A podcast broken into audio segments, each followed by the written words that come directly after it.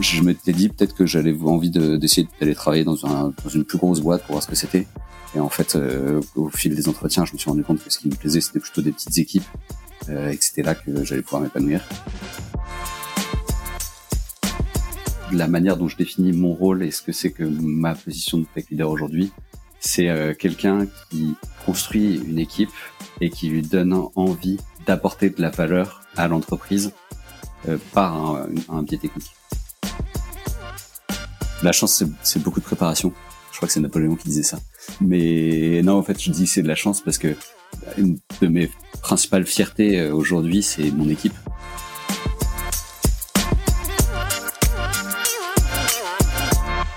Bonjour à toutes et à tous, je m'appelle Céline Bayer, CTO chez Vision. Et aujourd'hui, dans le podcast Tech Rocks, j'ai le grand plaisir de recevoir François Sevestre. J'ai commencé, François, par te demander de te présenter. Euh, bonjour à tous, c'est François, je suis CTO chez Preto. Euh, on est une solution de courtage en crédit immobilier. On est à un peu plus de 200 au bout de 5 ans et je suis vraiment ravi euh, de, de passer ce podcast avec vous parce que je suis particulièrement assidu dans l'écoute de, de, de, de Tech Rocks ces derniers temps. Alors, tu peux nous en dire un petit peu plus sur le parcours que tu as eu pour en arriver là? Euh, Avec plaisir. Euh, bah, j'ai commencé par faire une école d'ingénieur. Euh, et en fait, à la fin de mon école d'ingénieur, euh, je ne savais pas trop quoi faire. Euh, et j'avais un peu envie de ne pas continuer à rencontrer que des ingénieurs. Donc, j'ai fait un, un, master entrepreneurial à HEC.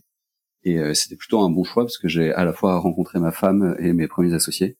Et donc, à la fin de ce master, j'ai j'ai créé AfriMarket, qui était une, une entreprise de transfert d'argent vers l'Afrique. Et au bout de deux ans et demi, euh, en tant que CTO. Euh, en accord avec mes associés, on a décidé de partir. C'était une de s'arrêter. Enfin, on a décidé qu'il fallait que moi je parte pour plusieurs raisons. Euh, et c'était vraiment, enfin, c'était un, un, apprentissage intéressant parce que euh, c'était un moment euh, assez difficile. Euh, j'ai pris beaucoup de stress et c'était très difficile de, de, comment dire, de bien me positionner.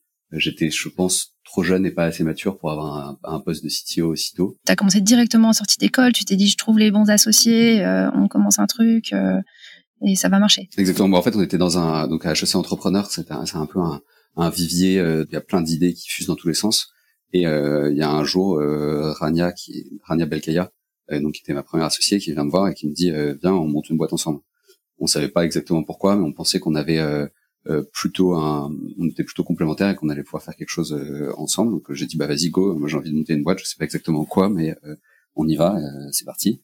Elle m'a présenté Jérémy Stos qui était le troisième associé et on a comme ça lancé à Free Market alors qu'on était encore à l'école. Et c'est comme ça que c'est parti. Et en fait, à l'école, on nous disait souvent faites attention c'est pas mal d'avoir travaillé avec les gens avec qui vous vous associez pour savoir comment vous fonctionnez, si vous avez les mêmes valeurs, euh, le même positionnement. Et euh, autant on était très complémentaires et donc sur le papier, on avait vraiment, euh, c'était vraiment simple de se dire on va chacun répartir le travail, on va réussir à avancer. Autant en fait, je me suis rendu compte plutôt au fil du temps qu'on n'avait pas forcément la même vision de ce que c'était que l'entreprise, ce que c'était que le management, ce que c'était que la, gestion, et que du coup c'était compliqué. Et j'étais un peu tout le temps en, en, en conflit, mais euh, un peu, oui, si en conflit avec moi-même, à réussir à, à savoir quelles étaient, si les décisions que je prenais étaient les bonnes ou si au contraire, euh, bah oui, elles étaient bonnes pour l'entreprise, mais pas forcément pour moi.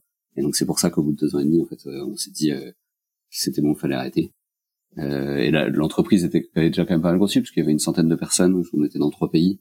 Et là, là, ils ont fait faillite après quelques années parce qu'ils n'ont pas réussi à faire une levée de fonds. mais c'était une belle boîte parce qu'il y avait un peu plus de 350 personnes, je crois.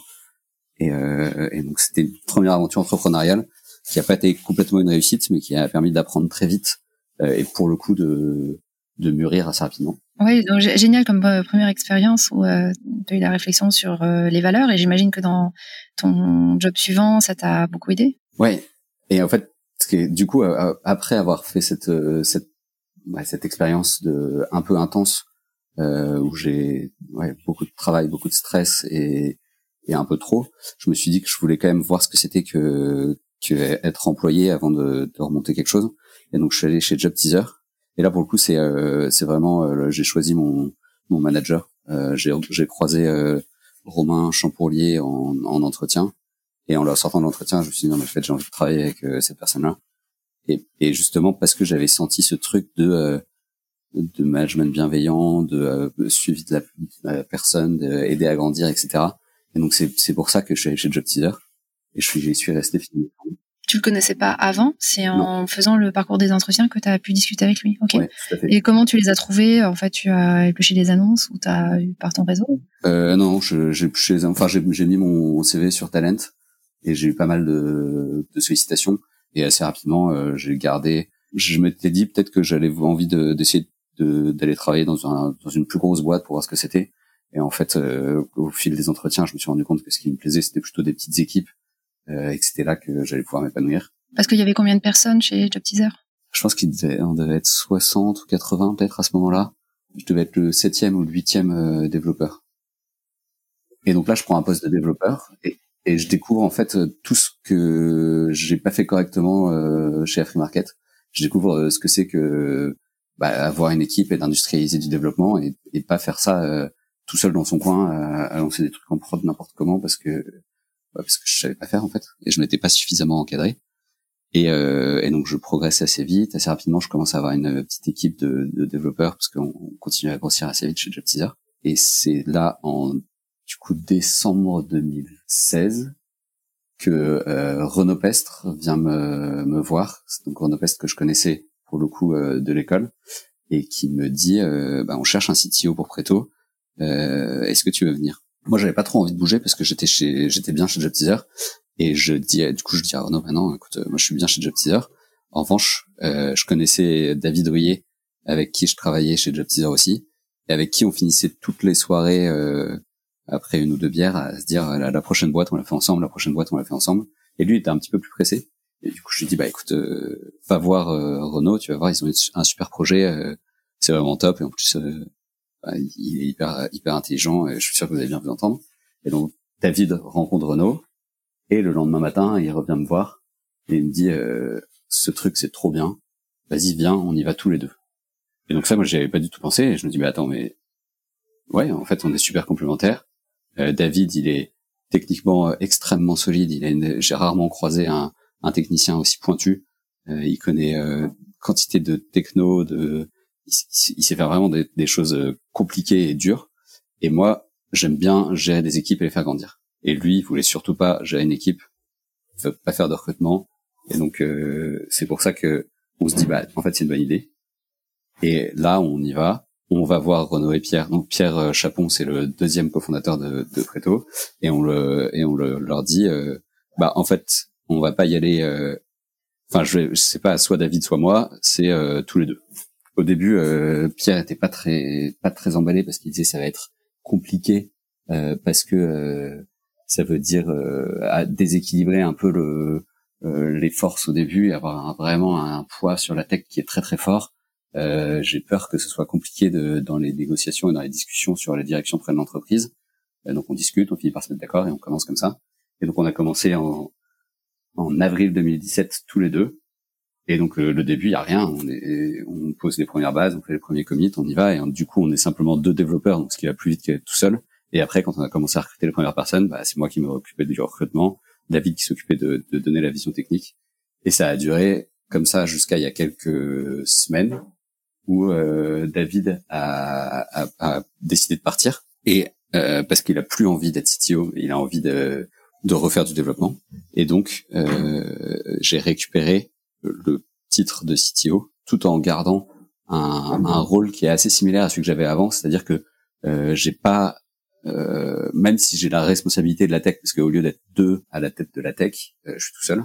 J'ai pas changé ma manière de travailler et je continue surtout à faire la partie encadrement et à faire grandir les, les équipes. Ok, donc finalement tu as appliqué euh, ce que tu as appris de ta première expérience, euh, d'abord travailler sur, enfin travailler avec tes futurs associés pour voir comment ça peut fonctionner. C'est super intéressant d'avoir fait ce, ce changement. Moi, je me demandais si tu codais encore, euh, plus du tout, hein, chez euh, chez Preto. Chez Job Teaser, oui, mais plus chez Preto. Euh, bah, chez Job Teaser, je faisais, c'était mon, mon rôle principal. Euh, chez Preto, j'ai commencé au début, euh, je codais énormément. Là, aujourd'hui, j'ai plus trop le temps. À tel point que c'était, une blague. La semaine dernière, j'ai fait une, j'ai fait une PR juste de wording pour que ça aille plus vite. Et, et du coup, maintenant, les autres devs m'envoyaient les, toutes les PR de wording. J'aurais dit que ça serait possible et que quand même il fallait pas qu'il se moque de moi comme ça. Ouais, t'as respecté le process au moins, c'était bien. Exactement. euh, non, mais du coup, j'essaie quand même de coder un petit peu. Et en fait, j'ai envie de le faire un petit peu plus euh, parce que euh, je pense que ce qui est sûr, c'est que je voudrais jamais être sur le chemin critique et je veux surtout pas coder des des features euh, qui sont, enfin, où, il y a des attentes de timing sur mon dos parce que je, sais que je pourrais pas forcément tenir le truc parce que c'est un peu ce qui passe en dernier le code. En revanche, j'ai envie de le faire un peu plus pour pas m'arrêter de progresser et pour continuer quand même à, découvrir, à suivre la manière dont le code évolue chez Preto. Du coup, est-ce que tu vas recruter quelqu'un qui aura plus une casquette euh, technique euh, Oui. pour euh, t'épauler? Ouais, tout à fait. Il y a Xavier Péchaud qui va arriver euh, en septembre là, et qui va reprendre toute une partie de ce que David faisait, mais qui cette fois-ci sera sous ma responsabilité. Donc ça permet, ça, ça va avoir un, avantage pour moi qui est que le, le positionnement parfois avec David n'était pas forcément très simple parce que quand on n'était pas d'accord, euh, il fallait qu'on commence par se mettre d'accord avant de le transmettre à l'équipe. Euh, où là, au moins, euh, je sais que s'il y a besoin de de trancher, je peux avoir le dernier mot sans que ce soit un problème. Même si j'ai plutôt pas une, un style de management autocratique et j'aime bien euh, faire par le consensus, je sais qu'à la fin, je suis le seul à pouvoir à, à trancher. Du, du coup, tu as eu plusieurs euh, rôles de, de tech leader à différents niveaux selon les tailles d'équipe et les types d'entreprise. Euh, tu résumerais euh, par, enfin, comment, qu'est-ce que c'est pour toi un tech leader? C'est une question intéressante et en fait, je pense qu'il y a plein de variétés de tech leaders différents. Euh, et je pense que David et moi, on est à peu près deux aux antipodes l'un de l'autre. Et du coup, moi, de la manière dont je définis mon rôle et ce que c'est que ma position de tech leader aujourd'hui, c'est euh, quelqu'un qui construit une équipe et qui lui donne envie d'apporter de la valeur à l'entreprise euh, par un, un, biais technique. Et donc mon objectif, c'est vraiment que de déléguer au plus bas niveau possible de, de l'échelle la, la responsabilité de ce qui doit être fait et de comment euh, comment est-ce qu'on avance. Et j'essaye d'insuffler cette volonté de créer de la valeur et de faire avancer le business euh, pour pour Preto. Comme ça que je définirais ça, je pense aujourd'hui. C'est hyper inspirant, ça, ça fait envie. Et, et euh, d'après toi, c'est enfin, quelles sont les qualités qui t'ont qui t'ont aidé ou que tu imagines qu'il faut avoir en tant que tech leader? Moi, je pense qu'une des une des qualités principales à avoir, c'est la, la chance. Ok, tu, tu penses que c'est quelque chose qu'on a, qu'on acquiert, qu qui tombe comme ça? La chance, c'est beaucoup de préparation. Je crois que c'est Napoléon qui disait ça. Mais non, en fait, je dis c'est de la chance parce que une de mes principales fiertés euh, aujourd'hui, c'est mon équipe. J'ai une équipe qui est absolument incroyable. En cinq ans, bah, c'est la première démission de, de mon équipe, c'est David, donc le CTO qui part parce qu'il a envie de changer de métier. Pour moi, c'est c'est révélateur de ce qu'on a réussi à faire, d'avoir une équipe qui est euh, qui est saine, qui a envie de grandir, qui a envie de, de progresser en restant ensemble.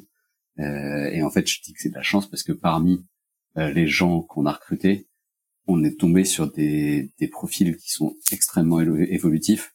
Donc, je pense par exemple à Océane, euh, qui est arrivé stagiaire pour faire de la data science à un moment où on n'avait pas de data et où euh, de toute façon on était trois dans un dans une salle de classe et qui finalement en fait sont comme comme on n'avait pas de data pour, euh, pour analyser des choses on lui a dit bah viens regarde on va te montrer ce que c'est un peu que de faire du dev.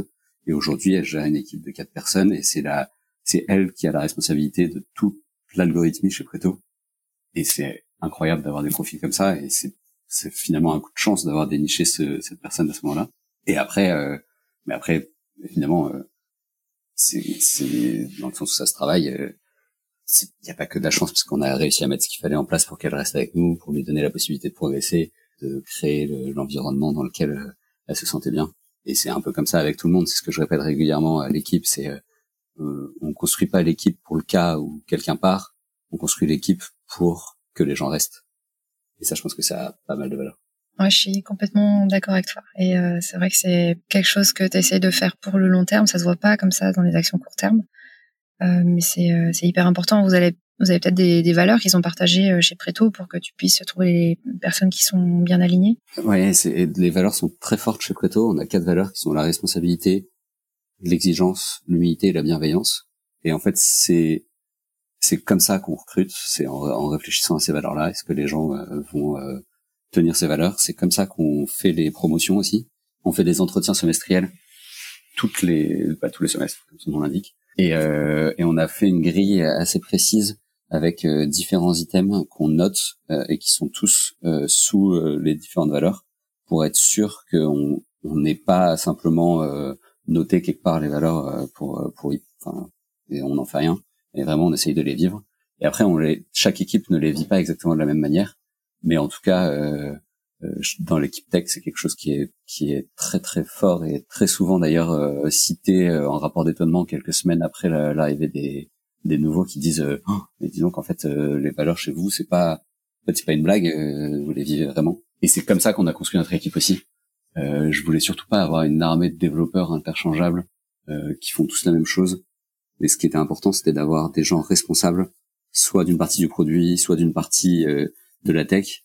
Et donc quand on se dit ok, on va faire grandir l'équipe, eh ben on attend de voir où est-ce qu'on souffre, où est-ce qu'on a vraiment un besoin pour euh, isoler euh, le bah, ce besoin-là et recruter quelqu'un qui sera responsable de ça. Donc ça fait que chaque personne est un peu responsable du truc et c'est comme ça qu'on grandit et je pense que c'est une des raisons aussi pour pour lesquelles les gens se sentent bien chez nous, parce que euh, ils font pas traduire des specs en code, mais vraiment ils, ils prennent part à, à la réflexion de comment euh, bah, comment apporter de la valeur à l'entreprise et aux utilisateurs, comme je disais tout à l'heure.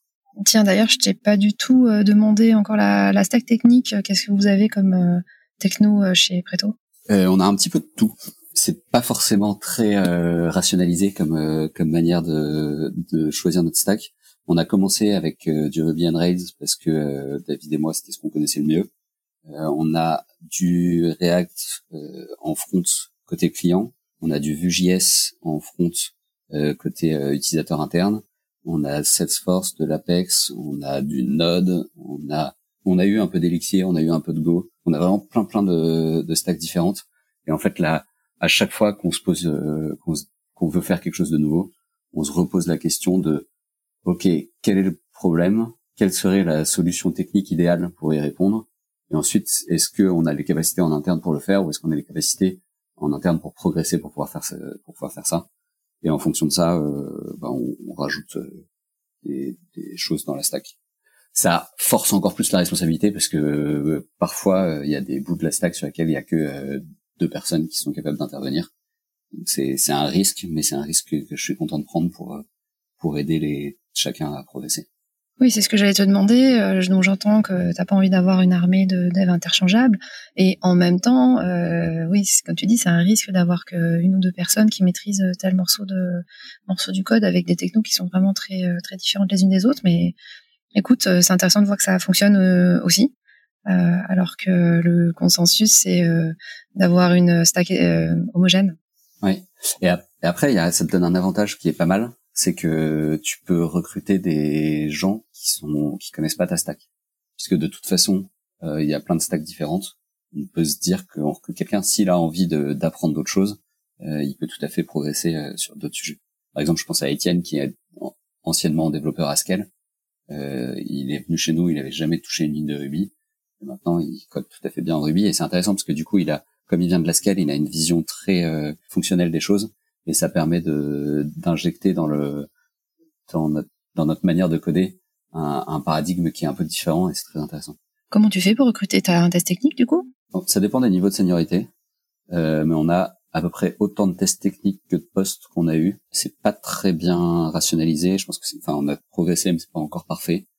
Et, euh, et sur les postes les plus seniors, soit je fais un, des discussions techniques, donc euh, j'essaie de, de, demander aux gens de m'expliquer un problème compliqué sur lequel ils ont travaillé pour voir comment ils réfléchissent, quelles sont les solutions d'architecture qu'ils prennent, etc. Euh, et sinon, ce que j'ai fait récemment aussi, euh, c'est faire un, un, business case, enfin un business case du coup euh, entre le test technique et le business case, et donc qui était euh, une décision euh, de qu'est-ce qu'on devait faire comme choix euh, de stack technologique justement pour un nouveau projet. Et donc je, je donnais tout, tout, plein d'informations à la fois produit, business, sur la tech, etc., sur l'équipe, et voir comment la personne réfléchissait dans le cas où elle avait euh, est-ce que euh, la question c'était est-ce que on construit un nouveau CRM ou est-ce que on achète quelque chose sur l'étagère? Et ça c'était assez révélateur de, la manière de réfléchir. Ok, je partage beaucoup de choses de ce que tu penses euh, du management et construction d'équipe et je me demande si tu avais des des lectures ou des inspirations qui t'ont aidé au quotidien. Et moi j'aime beaucoup Radical Candor Donc c'est Kim Scott qui est surtout là, elle a fait une conférence que j'ai regardée plusieurs fois et que je trouve euh, euh, super euh, super inspirante. Et c'est c'est un peu ma vision de la bienveillance. Je parlais des des valeurs de Preto avec la bienveillance dedans. c'est ma manière d'implémenter la bienveillance dans l'équipe tech, c'est de dire maintenant on tient tous les uns aux autres et on veut tous faire progresser les autres. Et à partir de là, dites les choses, même si elles sont dures à entendre. Comme ça, ça va permettre à tout le monde de progresser. Ça, c'est une première chose. Et après, c'est euh, High Output Management. Je me souviens plus de l'auteur, mais qui est euh, un des un des patrons d'Intel, qui explique que quand on devient manager, l'objectif c'est plus de de produire, mais de faire produire. Et donc la valeur qu'on apporte à l'entreprise n'est plus uniquement sa production, mais la somme de toutes les productions des équipes qu'on a, soit euh, sous sa responsabilité, soit dans sa zone de d'influence. Ok, super intéressant. Je connaissais Radical Candor que j'essaye d'appliquer, euh, mais pour euh, le deuxième, euh, je, je, regarderai. Si tu avais trois conseils à l'attention des tech leaders, qu'est-ce que tu pourrais tu pourrais dire à la fois des personnes qui commenceraient ou même des personnes plus avancées? Ouais. Euh, bah, moi, on en a déjà pas mal parlé, c'est le, le, recrutement. Pour moi, le recrutement, c'est la seule chose qu'on n'a pas le droit de rater. Euh, tout le reste, on peut corriger, on peut réparer des trucs. Le recrutement, euh, c'est vraiment c'est la base de la manière de dont l'équipe en fait ensemble va réfléchir. C'est avec les, les gens qui sont là. Euh, ça va durer des, des mois, peut-être des années, donc c'est super important. Euh, et il y a un autre truc qui est important dans le recrutement que j'essaie de mettre en place, mais qui est vraiment difficile, c'est d'essayer de diversifier l'équipe. Euh, on, on essaye de la féminiser au maximum. On n'a pas forcément, euh, on n'est pas forcément arrivé là où on voudrait être, mais on, quand même, c'est important pour nous d'essayer de recruter des femmes pour avoir une vision différente. T'en as à peu près combien dans ton équipe, enfin, soit qui sont pas encore arrivés, soit qui sont déjà là? Ouais, là aujourd'hui on a donc on a 20 devs et donc on a deux femmes et il y en a deux autres qui arrivent euh, en, en, septembre euh, sur euh, 5 personnes, donc on aura 4 sur 25. C'est pas incroyable, mais je pense que c'est un tout petit peu au-dessus de la moyenne. actuellement, j'en ai pas dans mon équipe, mais euh, qu'est-ce que tu as mis comme action euh, pour les recruter? Euh, ce que ce que je fais, c'est que je regarde un peu tout le temps le le pipe de candidats. Et quand je vois un candidat qui m'intéresse, mais d'ailleurs que ce soit un homme ou une femme, euh, je suis prêt à ouvrir un poste que j'avais en tête pendant plus longtemps euh, pour pouvoir avoir euh, cette personne-là.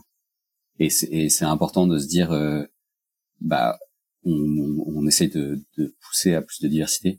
Et c'est un autre un autre truc, c'est aussi d'essayer de donner sa chance à des gens qui ont des profils très différents.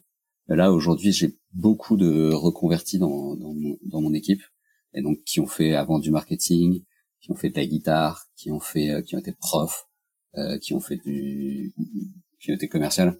Et en fait, ça permet d'avoir des gens qui sont un peu plus vieux, qui sont juniors et donc qui ont tout à apprendre et donc qui ont beaucoup d'envie, mais qui ont quand même une maturité euh, professionnelle qui apporte vachement de valeur à, à l'entreprise parce que ça permet de prendre des décisions qui sont plus efficaces, euh, etc. C'est vraiment euh, pour moi, c'est important d'avoir cette, euh, cette différente vision du monde euh, qui se, qui se regardent. Ouais, je suis complètement d'accord. Et donc euh, là, sur les trois conseils que je t'ai demandé, euh, tu m'as parlé du recrutement qui est très important. Euh, T'en as d'autres? Euh, Oui, bah c'est c'est essayer toujours de bah, l'investissement le plus important, mais ça, ça, ça, se rejoint encore une fois. Hein. C'est qu'est-ce qui a le plus de valeur sur le long terme? C'est les gens qui sont dans l'équipe, et donc toujours investir pour les faire progresser, essayer de leur apprendre de nouvelles choses et toujours se dire qu'il faut faire monter la moyenne de l'équipe. Quand tu as quelqu'un de nouveau qui arrive, est-ce que c'est euh, c'est le est-ce que c'est quelqu'un qui est meilleur que la moyenne ou est-ce que euh, il est un peu en dessous et donc il va plutôt tirer vers le bas? Et ainsi euh, réussir chaque à chaque recrutement et à chaque fois à faire progresser pour être meilleur en meilleur. Et la dernière chose que je te dirais, dernier conseil, c'est euh, discuter avec ses pairs, parler, parler. Euh, j'essaye de j'essaye de rencontrer des des CTO assez régulièrement, de déjeuner avec eux, d'aller prendre un verre avec eux pour pouvoir euh, comprendre comment ils fonctionnent et pouvoir partager sur comment nous on fonctionne. On en tire, j'en tire deux choses. Soit j'en tire des, des conseils sur des choses que je vais pouvoir mettre en place, soit euh, soit c'est rassurant parce que je me dis qu'en fait euh, on a tous des problèmes similaires et et, et l'herbe n'est pas forcément beaucoup plus verte ailleurs. Ça c'est assez positif. Ouais, bon, je partage euh, le même conseil le dernier. Voilà, réseauter, euh, faire partie de TechRox par exemple, euh, rencontrer d'autres personnes euh, qui sont qui sont nos pairs. Tu dois bah, comment avoir des journées très très remplies. Il y a peut-être des choses que tu voudrais faire mais que tu n'arrives pas à, à, réaliser justement parce que t'as pas le temps. Qu'est-ce que tu voudrais faire de plus? Il y a pas mal de choses que j'aimerais faire plus. J'aimerais bien reprendre le rugby. Ça, c'est pas tellement sur mes jours de heures de travail, c'est à côté. Et non, c'est intéressant, c'est important d'avoir du temps personnel.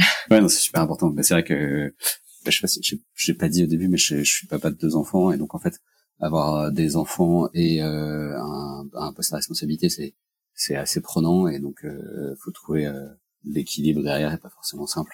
Mais euh, mais j'essaye au maximum de, de faire des choses simplement. Pour, pour l'instant, votre vie c'est encore un peu trop. Et euh, non, ce que j'aimerais faire, si j'avais plus de temps, ce serait vraiment euh, refaire de la tech un peu plus euh, un peu plus dans le dur euh, pour un peu explorer des des choses que j'ai pas le temps d'explorer.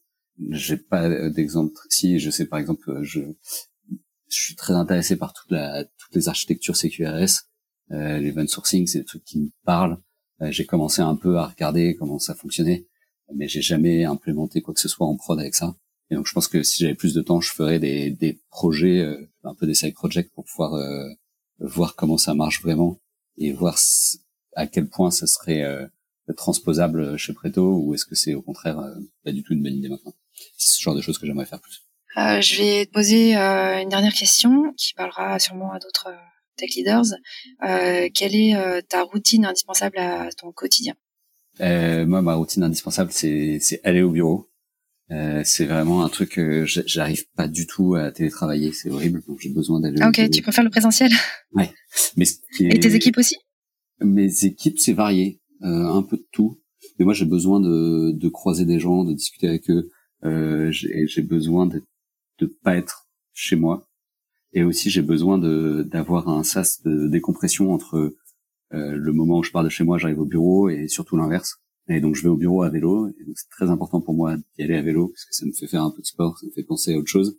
Et quand je reviens le soir, j'ai une demi-heure de vélo où je suis ni au boulot, ni avec les enfants, et donc j'ai le temps de, de, penser à autre chose, vider le cerveau. Alors que quand je suis en télétravail, ben, en fait je travaille euh, jusqu'à la dernière minute, je sors et je suis en train de m'occuper tout de suite des enfants, et mon, mon cerveau comprend pas trop ce qui se passe, et j'ai pas le temps de d'être ni avec mes complètement avec les enfants, ni complètement dans le travail c'est quelque chose que j'aime vraiment pas du tout.